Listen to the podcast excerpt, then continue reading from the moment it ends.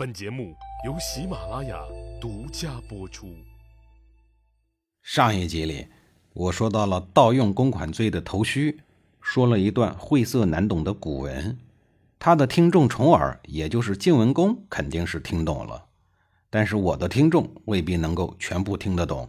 我在这里翻译一下啊，意思是说，当年您老人家流亡的时候，我的确是悄悄地脱离了你，没跟着你一起逃跑。您别生气，大家呢都是为了活着。我虽然跑了，可是我没有跑远呀，我一直在晋国帮您坚守阵地，守护社稷呢。而赵崔、胡彦之流，他们虽然紧紧地跟随你一起走了，但他们不过是身不由己的奴仆而已。这十几年以来，他们究竟帮了您什么呀？有多大的贡献呀？什么都没有，您又何必怪罪我呢？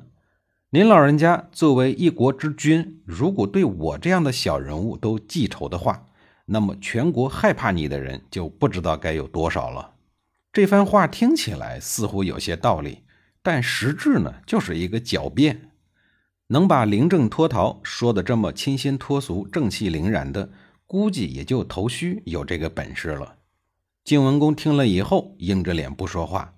头绪就问他：“主公，您虽然已经杀了吕西两家的带头人，但是您知道这十几年以来，他们两大家族在晋国发展的势力有多大吗？”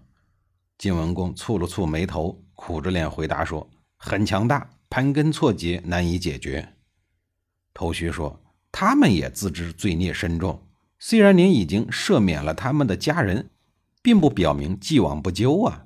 他们的内心总是疑神疑鬼的，放心不下呀。长此以往，终究对国家不利，对您不利。您得想一个万全之策出来，才好安心。”晋文公就说：“什么计策呀？”难道还像我老爸、我老弟那样搞大屠杀、搞大清洗吗？那一套是解决不了问题的。暴力总不是解决问题的好办法。再说了，我也不想再杀人了。头须见晋文公上路了，忙凑上前说：“我这儿私藏了一个高招，可以不用杀人。实行以后，不但对您、对我好，还对西氏、吕氏两大家族也好。”晋文公连忙问道：“什么高招呀？搞得这么神秘？头须究竟出了一个什么样的计谋呢？”他是这样说的：“您看啊，以前我为您掌管金库的时候，把您的钱都偷走了，使您一度沦为了乞丐，每天都吃糠咽菜的。我的罪过之大，杀头灭族是还不清的。这事儿在国际上也传得沸沸扬扬，对吧？”是啊，晋文公恨恨地大声说道：“说起这个丢人的破事，晋文公的无名之火顿时就要扩散成熊熊烈火。”面对晋文公难看的脸色，头须依然淡定如常，心理素质比花岗岩石还要硬。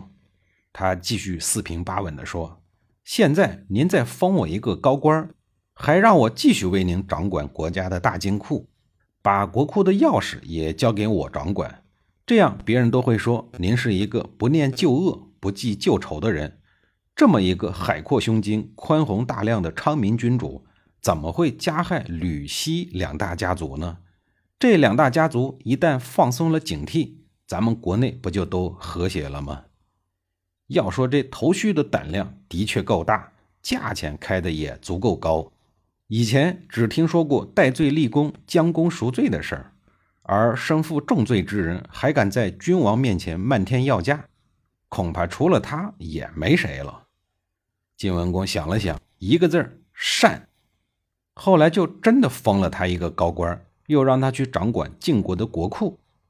按说起到这个成果已经很超过预期了，但是头须觉得成果还可以继续升级到更高级的版本。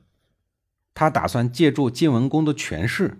在全国人民面前出人头地的再风光一把，提升一下自己的知名度和影响力，顺便收获一些粉丝，最好是女粉丝。头须继续忽悠晋文公说：“为了更快、更好的起到效果，您现在就让我坐着您的专车。您要是有空啊，咱俩就一起上车，咱们俩围绕着国都游行一番，昭告天下。”您听一听啊，明明是别人家的车，搞得还像别人蹭他的车一样。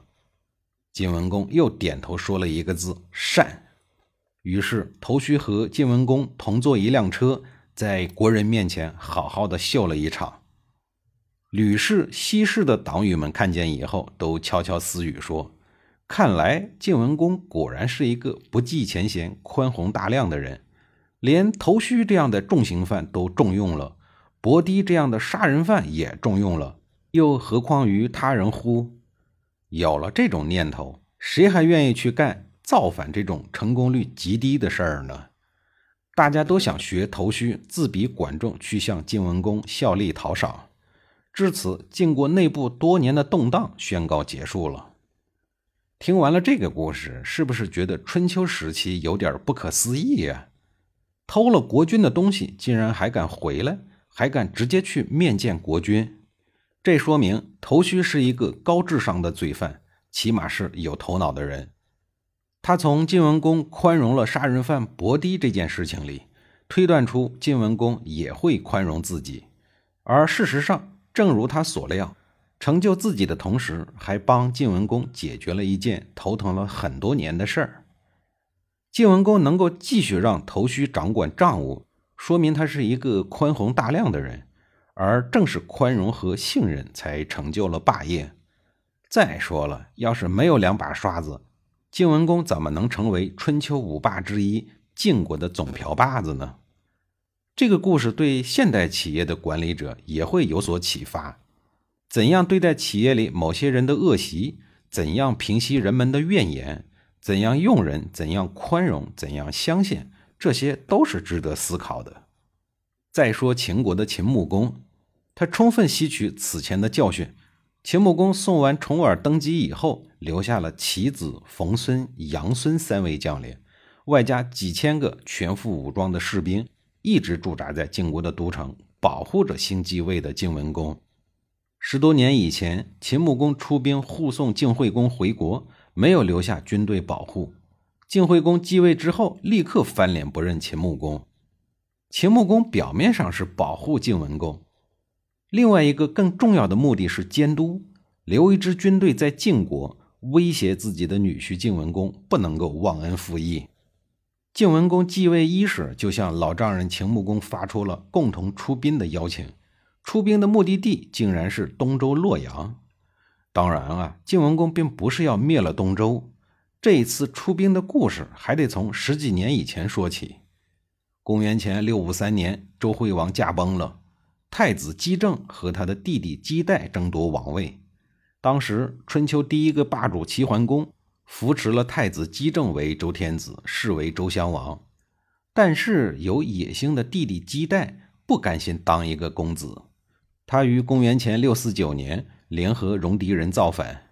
那一次，晋惠公和秦穆公共同出兵保护周王室，戎狄人见势不妙，撒腿就跑到了黄河以北，盘踞在那儿。而姬代呢，则跑到了齐国躲了起来。见周王室已经安全了，秦晋两国也就退兵了。这次秦晋虽然出了军，但并没有彻底的解决问题，而是留下了一个大大的尾巴。下一集里，我再给您详细的讲述。